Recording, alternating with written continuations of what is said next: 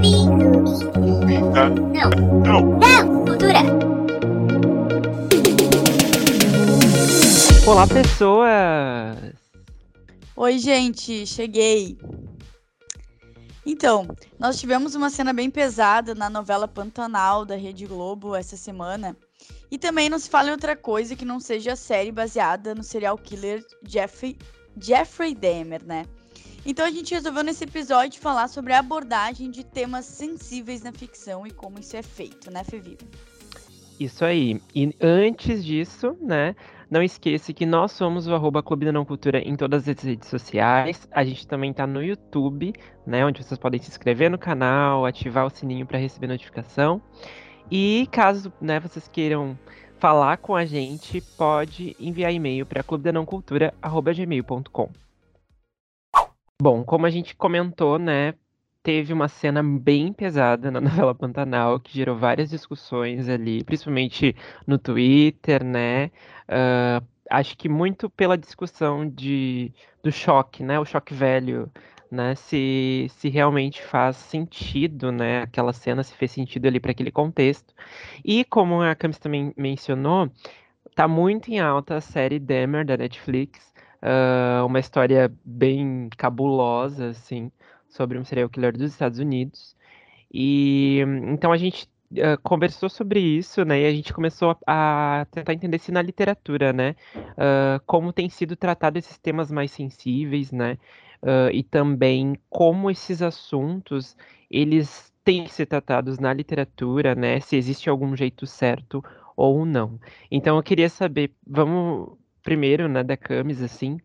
Uh, tuas experiências de leitura, assim, se já teve um livro que, por exemplo, você já viu alguma cena que tu ficou assim, nossa, não precisava, foi só pelo choque, ou às vezes aquele livro, né, que é mais pesado, realmente que importa para a história ter aquele determinado tema ou não. Então, eu particularmente não passei por essas experiências assim negativas, eu vou dizer, né? De começar uma leitura e me deparar com uma cena mais forte, assim, desnecessária pra trama. Mas eu já, já passei por isso vendo filmes, na verdade. E eu acho que a série é, do Demer aí, ela é um bom exemplo, né? Foi uma série que eu terminei recentemente. E eu acho que há, que há muitas ressalvas, assim, como a história foi feita, foi contada. É, não vou entrar no mérito de atuação, de produção, né? De como é, foi feito o roteiro e tal. Mas eu acho que é muito sobre de que forma você quer contar uma história super forte, sabe? Porque tem várias maneiras de se fazer isso sem precisar, é, vamos dizer assim, ser agressivo à, à sensibilidade das pessoas, né? Porque a gente, nem, a gente não vai saber sempre como são os nossos telespectadores, os nossos leitores. Então, eu acho que esse é um exemplo que talvez não tenha sido tão pensado, com tanta sensibilidade. E não à toa gerou certas polêmicas, né? Então, caso você não saiba, é, tiveram familiares né, de uma das vítimas que vieram então nas redes sociais reclamar uh, da maneira como a série foi feita, de como ela foi divulgada, que não houve um anúncio aos familiares. Então, muitas coisas que são criticadas na série, que é né, você ganhar dinheiro em cima de um crime, de um serial killer ter fãs, e tudo isso é, acaba sendo incoerente porque a própria série seguiu uma linha meio Uh, vamos, vamos ganhar, vamos ter audiência em cima de um crime, de uma história já contada tantas vezes, porque tem documentário, é, tem outras séries, outros tem filmes. Um filme. É. Exato, é um serial killer que, pelo menos para lá, pra cultura lá estadunidense, cara, eles sabem muito do cara, já é uma coisa Sim. até batida. E daí a gente tem mais uma história, e é uma história contada pela perspectiva do serial killer, sabe? Sim. É uma novidade. É... Sim. Eu acho interessante a, a série, no geral, assim, mas é, é como ela é interessante pensar que uh, temos vários tipos de conteúdo de uma mesma história, exatamente porque lá nos Estados Unidos é muito reforçado essa coisa, né? Eles são aficionados por Sim. histórias de serial killer, histórias de assassino em massa, e, tipo, é interessante, de certa forma, né? Você uh, querer saber, né? Uh, principalmente de ponto psicológico, assim, o que que leva uma pessoa a fazer também a crueldade, mas realmente é uma enxurrada de coisas, né, que, que foram feitas ali, principalmente em relação a essa história. E na literatura, eu acho que uh, se discute muito, tem se discutido muito, acho que de, de um tempo para cá, sobre as, os conteúdos sensíveis, né? A leitura sensível, né? O que é essa leitura sensível, como ela pode contribuir uh, para o escritor, né? E depois, posteriormente, para o leitor, que vai ter acesso àquela história, uh, para que também não gere gatilhos, né? Ou que eles sejam avisados ali antes uh, de uma leitura. Então, acho que já até comentei aqui uh, e comentei até no Instagram também sobre uh, a Guerra da Papoula e um outro livro que eu li recentemente também, que é nacional, Garotos Mortos Não Contam Segredos. E o Garotos Mortos, eles, ele tem uma, essa, essa coisa muito legal, que ele é um livro com uma série de gatilhos, assim, homofobia, violência física, uh, enfim. E no, quando tu inicia o livro, ele, ele diz, né, ali, aviso de gatilho, tem, esse livro contém tal, tal, tal coisa. Uh, se você é, é, sensível a esse tipo de assunto, né, não leia, evite essa leitura e tal. Uh, então acho que é muito importante ter isso. E a Guerra da Papoula também tem. Apesar de ser uma fantasia adulta, né? Uh, ela é uma fantasia forte, pesada, assim, e aborda vários e vários temas. E eu acho que esse, movimento de, de avisar e de, e de, tratar de temas sensíveis com, uma, com responsabilidade é muito importante, assim, eu, eu vejo que está acontecendo, mas, claro, a gente precisa melhorar nisso.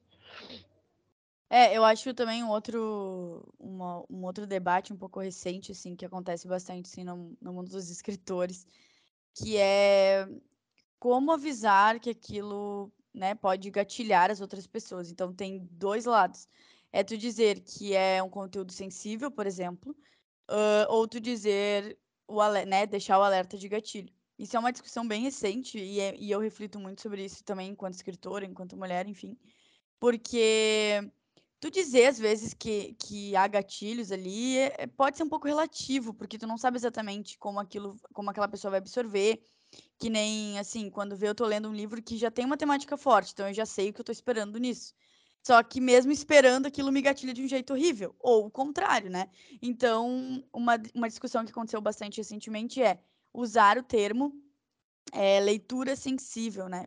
Uh, uh, para a pessoa ter esse alerta assim, olha, o que tu vai ler pela frente são assuntos delicados e podem tocar em, em em feridas, enfim, então deixar claro que é um conteúdo sensível e expor em algumas poucas palavras o que está sendo abordado. Então, ah, está sendo abordado racismo, está sendo abordado homofobia, para a pessoa ter mais ou menos uma noção. E eu acho que é importante também uh, ter aquela orientação do tipo.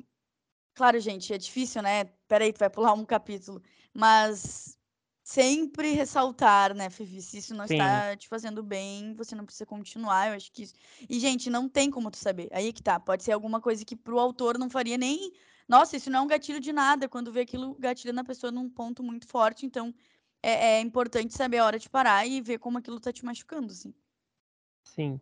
Eu acho que também tem um outro ponto uh, em relação à escrita disso, uh, que é né? Um outro, uma outra posição ali, que é tipo assim, uh, a, o livro, a história te, trata de algum tema sensível, mas esse tema sensível faz sentido para a história que está sendo contada, ou ele foi colocado ali apenas para para sei lá, chocar, exatamente. É... É... Não, eu ia dizer que esse é outro ponto também, né? Que é entender até que ponto que aquilo está acontecendo para para ser comentado, para ser uhum. chocante, uhum. ou aquilo tá sendo relevante para a história, que eu acho que é um pouco o que, que tu citou no início do episódio sobre a cena de Pantanal ali, que é o uhum. personagem do Murilo Benício. Qual, com, com, é, qual Tenório. Tenório, o, o Alcides, que é o Juliano Casarré, faz. É, daí é uma cena que eu vi que repercutiu bastante, só que de forma negativa, assim. Eu não acompanho a novela, não sou capaz de uhum. opinar. Mas tu, por exemplo, Fevi, tu acha que. Não, nem sei se chegou a ver a cena, enfim, se seria legal tu ver a cena, mas a minha pergunta é: tu acha, assim, vendo o contexto geral, fez sentido, por exemplo? Eu acho que não. Porque. Bom, quem assiste Pantanal e quem já viu também, e quem, enfim, tá ligado na história, sabe que existe um momento na Pantanal antiga, né, a versão, primeira versão, que uh, o personagem do Tenório, né? Ele caparia o Alcides por, enfim, pelos motivos lá de que é o amante da mulher, né? Enfim, e também pelo contexto ali de Pantanal, interiorano, enfim, o que é uma coisa triste, mas comum, pode acontecer. Então, acho que nesse sentido sim, tá? Primeiro ponto, lá em 1990 e poucos. Agora, a gente está em 2022 e o autor ele escolheu não fazer a, a, a castração, né? Uh, mas ele decidiu colocar uma cena de abuso, né? De estupro, na verdade, com esses mesmos personagens, em que é utilizado outras ferramentas ali, né? Uh, então, é, é, uma, é uma cena horrível, pesadíssima, de... Uh, e, e, a, e a personagem da, da Maria Bruaca, né, que seria ex-esposa do Tenório e namorada do Alcides, ali tem uma relação com ele, uh, ela não consegue ver o que está acontecendo, mas ela tá ali desesperada, né, com porque ela tá ouvindo as coisas. Então é uma cena muito forte. E eu acho que o que foi que eu não eu não entendi ainda o que, que foi o que, que foi uh, o que, que o autor quis passar, sabe? Foi uma coisa tipo Sim. Ok, ele fez aquilo por quê? Por uma vingança, tá? Mas, sabe, não. Foi muito pelo choque, eu acho. Acho que foi muito pelo choque, pra, por estar tá todo mundo comentando, por serem personagens que as pessoas gostam de acompanhar, entendeu? Então, acho que foi, foi bem complicada essa escolha, assim. Eu acho que quando acontece alguma coisa assim parecida num livro, eu acho que fica muito evidente. O leitor saca sabe? Sim, com certeza. É. E eu acho que é, é, é um, é uma, um, um, negócio da gente se perguntar, né? Uh, se a gente precisa, às vezes, de uma coisa tão explícita, né? Na literatura, por exemplo, também, né? Cenas muito detalhadas. Às vezes você só diz que o negócio aconteceu e aquilo já fica já, já tá de bom tamanho, né? Mas aí tem autores que vão, sei lá, descrever cenas horríveis e cruéis, de certa forma. E aí, por quê, né? Por que você está fazendo isso? Vai fazer sentido ou não? Sim, é, é muito delicado porque, de novo, não necessariamente a gente está sabendo eh, como aquilo vai doer para outra pessoa. É um pouco um exercício de empatia e principalmente de compreender, de fazer aquela pergunta básica. Isso está acrescentando na minha trama? Sim, ok, então vou manter. Isso não está acrescentando, isso, isso não vai afetar o peso da minha história, então eu vou tirar. Então acho que é mais ou menos esse raciocínio. Só que aí entra algumas outras coisas que daí bate muito nessa história de, de história de serial killer e tal. As pessoas gostam de desgraça, tá, gente? Isso é um, isso é um fato. Sim. Então, assim, Uh, é óbvio que histórias mais polêmicas, e eu acho até ruim dizer que é polêmico, tá? Porque a gente tá falando de. Ainda mais quando a gente tá falando de serial killers ali, que, que a gente sabe que é, ver, que é verdade e tal, não é só ficção. E, tipo assim, essa do Jeff, Jeffrey Dahmer aí. Tem muito gatilho. Tem gatilho de racismo, tem gatilho de várias coisas ali. Uh, então, assim, é uma série dolorosa do início ao fim. E aí tu fica te perguntando, tá, qual foi o objetivo dessa série? Porque, de novo, é uma história que já foi contada, é uma história que mostra pouca perspectiva das vítimas, da família das vítimas. Aborda alguns assuntos ali, como eu falei, né, de como o serial killer é visto na sociedade, né, como essa coisa do crime é muito romantizada, e é inclusive pelas pessoas que estão vendo a série, né. Os, os adolescentes, como eles transformam isso numa grande é, é, um grande edit do TikTok, vira grande, uma grande palhaçada. Sim. Uma grande Como o, e, e, começam a, a pensar assim, né? Tipo, ter crush no assassino e. É. E daí, minha, cara, daí minha pergunta é assim, ó. Vou dar um exemplo, tá? Eu vi o, o filme do Ted Bundy com o Zac Efron, não sei se você chegou a ver. Uhum. Vi. É, é um filme que eu tenho ressalvas quanto ali a maneira como foi desenvolvida a história, enfim. Eu vou tirar essa parte. Mas o que eu achei de interessante é que a gente está vendo a perspectiva da mulher dele na época. Então, muitas coisas vão acontecendo ali, são narradas e tal, de uma maneira muito mais suave, até mais interessante às vezes, porque é uma pessoa que não vai acreditar que aquilo ali aconteceu, né? Que o marido é uma pessoa tão cruel e tal. Então acho que se torna um pouquinho mais diferente a trama do que tu trazer de novo. Ai, por que, que o cara é assim? Por que, que ele é um psicopata? Por que ele matou pessoas? E aí tu entra muito no detalhe de como foi o crime, do que, que ele fazia, e aquilo vai doendo, vai doendo. Então acho que, que faltou essa sensibilidade da parte da, né, da Netflix que trouxe a série então, é claro que não vai ter, né, gente? É uma grande indústria, ela quer ter audiência em cima de coisas que as pessoas vão ver, que as pessoas vão comentar, que as pessoas vão criticar. Isso é natural. E eu acho que é, nessa parte da literatura, principalmente que, que são autores que estão começando, é, digo por mim mesmo, me coloco nesse balaio, a gente ter esse tipo de pensamento mais crítico, mais empático, porque pode afetar sentimentalmente as pessoas, isso pode levar para um lado bem mais perigoso do que só, ah, tô lendo isso aqui por ler, sabe? E não à toa existe a leitura sensível, né? Que é basicamente você mostrar a sua história, falar com pessoas que sofrem na pele aquilo para entender até que ponto uh, você está sabendo falar daquele assunto ou você está sendo apenas cruel ou apenas né, uma pessoa querendo ganhar audiência em cima de desgraça. É, eu não assisti ainda, eu quero ver né, a série. Uh, pelo menos um ou dois episódios. Uh, mas uma coisa que eu tenho ouvido comentário, não sei, daí tu pode me afirmar se é verdade ou não, é que eu acho que o diferencial da série da série do Dahmer para outros produtos que já aconteceu por causa dele, né, tipo documentário e coisas assim, acho que a diferença é o é que dessa vez está sendo trazido a questão social ali, né, de que tipo ele Sim. se livrava muito, os policiais deixavam ele passar porque ele era um cara branco, de classe média, sabe?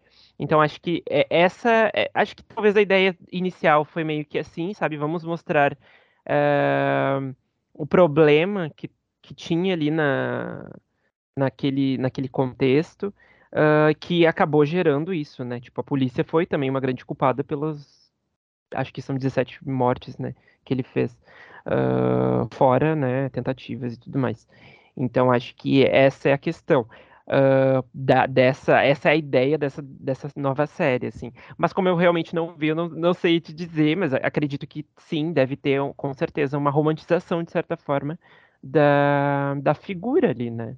Porque é colocado ele em perspectiva e, e, né? O lado dele da história. E o lado dele da história, exatamente. Esse é o ponto. O que eu acho tá, da série, como eu falei, eu gostei em questão de como foi feito e tal, nesse sentido mais de história, da atuação, né? Sem comentários, porque Sim, é, é demais, ótimo. assim. Uh, mas uma coisa que eu senti aqui do sexto episódio em diante, até pensa nisso assim quando for ver, acho que tu vai concordar comigo.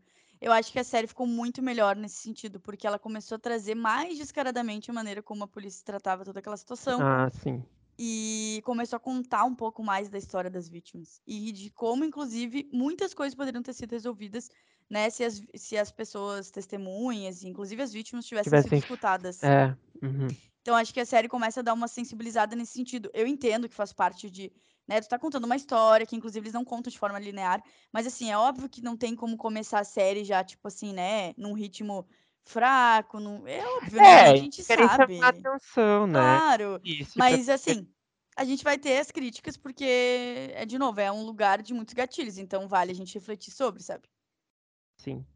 E a gente acabou transformando o episódio basicamente em falar é, da né? Mas eu queria saber, acho que voltando um pouco para a literatura de ti, assim, tu como escritora, uh, porque tu escreveu Âmago, né? E ele tem gatilhos, né? Ou melhor, tem temas sensíveis, né? Uh, e eu queria saber de ti como foi isso, uh, a pesquisa que tu fez. Claro que teve, eu sei que teve todo um trabalho, né? Mas acho que é importante tu falar sobre isso também. E, e tá desse lado, assim, porque eu acho que tu traz de uma forma responsável, porque são temas que a gente sabe que são difíceis, mas que eles precisam ser debatidos e precisam ser trazidos à mesa, né, para a gente discutir sobre. Uh, tem pessoas que fazem isso muito bem, acho que tu fez bem, uh, e tem pessoas que fazem isso exatamente para tipo, está todo mundo falando agora de tal coisa e vamos fazer uma coisa bem Valcir Carrasco, tá? que faz muito isso novelas, tipo, que nem aquela novela que ele, ele botou quis tratar de abuso sexual e botou a menina lá pra, que foi abusada pelo padrasto, e aí depois uma coach ajuda ela, sabe? Uns Sim. negócios assim, de forma irresponsável, né? Então, queria que tu falasse um pouco sobre isso, assim, como foi âmago pra ti em relação a isso. Ah, entrevista Marília Ah, Gabriela. Aquela. Tudo bom? Ah, Ah, eu tenho um pouco. Eu sempre fico com, essa, com esse pensamento muito reflexivo, ah, tanto durante a produção do livro, quanto depois, quanto agora mesmo. Eu fico me questionando sobre algumas cenas, algumas coisas, tipo, o quanto eu poderia ter minimizado, suavizado e tal. Na minha percepção, enquanto escritora, enquanto mulher, tudo ali fez sentido e precisava ser dito. Como tu falou, tem coisas ali que precisavam ser mostradas. Não porque eu quis chocar, pelo contrário. É porque ali tu, eu, para quem não sabe, é o meu livro que está disponível na Amazon por um precinho super bacana, ou gratuito se você tiver assinatura lá da, da, da Amazon. É, ele traz ali, não sei quantos contos, tá? Mas traz alguns contos ali que a gente vai mexendo com que as mulheres uh, protagonistas contam suas histórias, tem muito uma coisa de relações familiares e situações de abuso, enfim. E aí tem momentos que eu acho que algumas coisas tinham que ser ditas, mas é muito complexo, porque muitas vezes eu ficava me perguntando, como eu falei, né? Aquela pergunta, isso precisa estar nesse momento? E o que aconteceu? Nas primeiras versões do Âmago, tinha muita coisa que me incomodava, porque tinham cenas ali que eu sentia, cara, isso tá muito explícito, isso tá muito forte, isso não tá sutil. Então eram coisas que pareciam muito mais chocantes. E aí que tá, eram chocantes assim, ó, eu quero que, por exemplo, um homem leia isso e entenda que isso acontece na vida real. Sim. Só que aí depois eu fiquei pensando, tá, mas o que, que eu ganho fazendo dessa forma? Se eu posso fazer de uma maneira mais sutil, se eu posso fazer isso doer de outra forma. Então eu peguei e tirei. E isso são cenas que agora eu consigo visualizar certinho na minha cabeça Uhum. que eu tirei, que eu sabia que não fariam tanto sentido. Então foi mais ou menos essa reflexão, como eu falei, nesse lugar mais de empatia. Apesar de por dentro eu ter essa raiva, vamos dizer, né? De tipo, eu preciso falar disso, e isso tem que ser muito é, claro para as pessoas. Mas aí voltava o meu pensamento, tá? Mas o quão claro vai ficar a ponto de machucar demais. Então foi esse pensamento o tempo todo. É, um outro ponto é que eu fiz uma construção anterior, tenho histórias ali, infelizmente eu vou dizer, né, que são reais, então são histórias de que eu sentei, eu conversei, eu entrevistei as pessoas, então eu tô contando uma história que aconteceu e que obviamente existe uma ficção em cima dela, né, mas houve um pouco, como eu falei, essa coisa da leitura sensível, porque eu tava contando histórias, eu sabia até que ponto eu podia ir, né, como eu podia contar aquilo com respeito, então acho que isso me ajudou um pouco, porque eu não tava 100% vamos dizer assim, escrevendo a esmo, né? Sem Uhum. contar que houve muita pesquisa de livros de teoria, livros também de ficção que eu li, que eu não concordei tanto com a abordagem.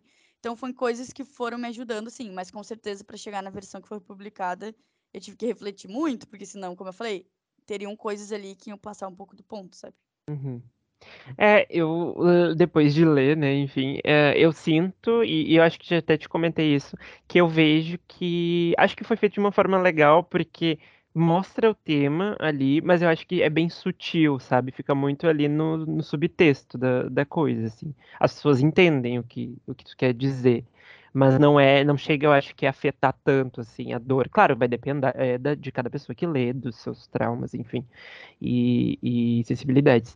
Mas, enfim, acho que é isso, gente. Eu acho que a questão do, do aviso de gatilho barra leitura sensível, eu acho que ele é super válido. Eu acho que é uma coisa que a gente tem que sempre ressaltar. E quem escreve essas histórias e que talvez esteja nos ouvindo, saiba, né, e tenha essa consciência de que sim, é importante você tratar de, de temas que a, a gente precisa discutir e tal, mas com responsabilidade, com sensibilidade, com ah, conversas com pessoas que às vezes passaram por aquilo ou não, para trazer, eu acho, pontos de vista, né? E, e dizer, olha, acho que vai por esse caminho, ou por esse, enfim.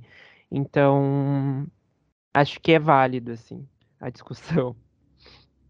É, eu acho que fica mais uma vez uma reflexão, não uma conversa né, definitiva, né, Fevi? Sim. Mas acho que fica esse alerta tanto para quem lê, para quem consome conteúdos mais sensíveis, Uhum. para quem escreve, hã, da gente sempre saber até que ponto a gente pode ir com aquilo, né, para não ser algo negativo. E enquanto criadores, a gente fazer a leitura sensível. Então, se você está abordando é, por exemplo, um personagem negro, eu acho importante você fazer uma leitura sensível, você falar com uma pessoa que passa por essas vivências, porque ela vai Uhum. saber falar sobre isso muito mais do que você.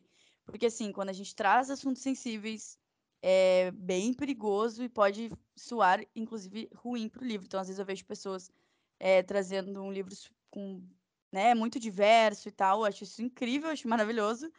Mas se você não faz uma leitura sensível, pode cair num lugar bem ruim. Então, não precisa, né, gente?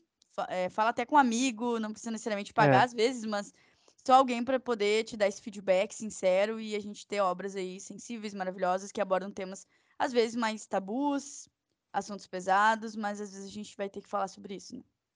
É, e outra coisa, né? Lembrando que essas conversas, eh, falar com essas pessoas, não é querer ter aula com elas, né? Exato. é. Então, cada um faz o seu corre, o Google tá aí, livros de história e tudo mais. Exatamente. Ai, Exatamente. ai. Vamos pra nota essa, então? Vamos. O nosso quadro que nós queremos basicamente influenciar você a gostar de alguma coisa que a gente gosta. Qual a sua dica hoje, Fevi? Então, eu- vou ver se. Eu vou, vou- vou- esperar depois a tua dica, porque eu não sei, daqui a pouco a gente vai dar a mesma, né? Mas eu tinha, tenho duas opções. Uma é Heartbreak High, é uma série na Netflix. ah, pra quem gosta de Sex Education, ah, skins, assim. ah, ela é uma série que se passa na Austrália, se não me engano e de uma escola, né? Então são adolescentes ali.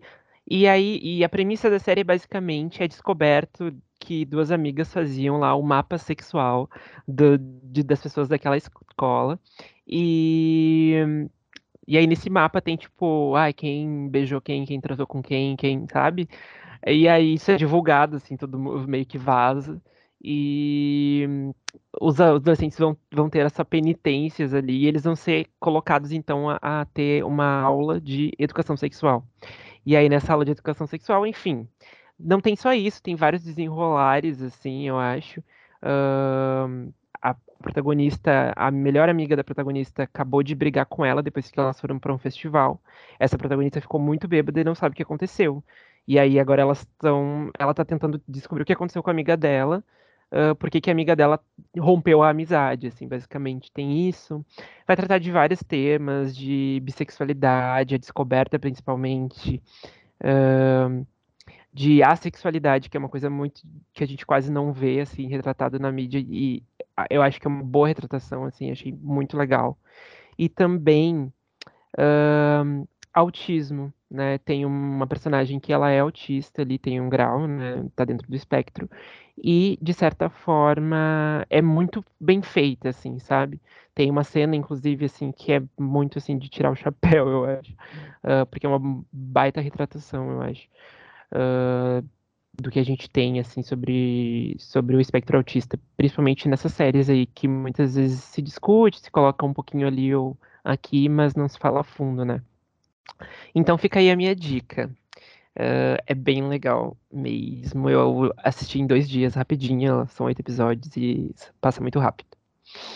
E a tua? Então, a gente falou desse livro no último episódio, sim, mas eu queria trazer ele como a minha indicação, porque eu fiquei, assim, ó, muito apaixonada por esse livro, tá? Eu me rendi. E Os Sete Maridos de Evelyn Hugo, então, é minha indicação para vocês, tá, gente? Nós temos aí, então, a Evelyn Hugo, que é basicamente uma mulher que está em busca de ascensão, é uma atriz. E ela tá aí em Hollywood, passa por todos os desafios e para ser, né, uma atriz de sucesso, para ganhar o Oscar, enfim. Então, nesse livro a gente tem várias referências legais, assim, da vida real, mas que a gente tá vendo ali que tá sendo adaptada pela autora, que é Taylor Jenkins Reid.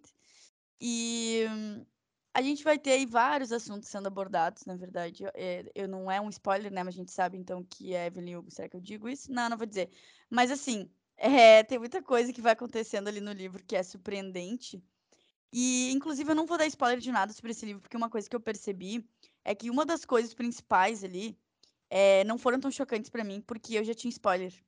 Eu também. É, né? Sabe do que eu tô É, falando? É. Sim. E isso é ruim, porque eu acho que seria muito mais. Até porque, assim, ó, não é também. Chega um momento do livro que tu já entendeu pra que lado vai. Mas mesmo assim seria legal não saber. Então eu não vou dar mais detalhes. O que eu posso dizer é que é um livro muito bem escrito. Ele é um livro ótimo. O Fevi me atentou disso pra curar a ressaca. Então Eu Uhum. terminei ele, já comecei o outro, então ele te coloca num ritmo de leitura bem mais fácil, então eu indico pra vocês caso es- estejam nesse momento.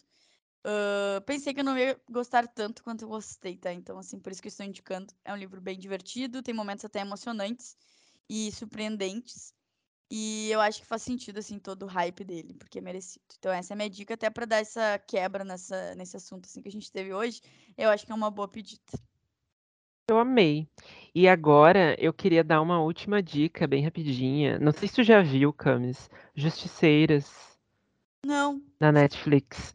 Tá, é um filme assim que estreou acho que umas duas semanas.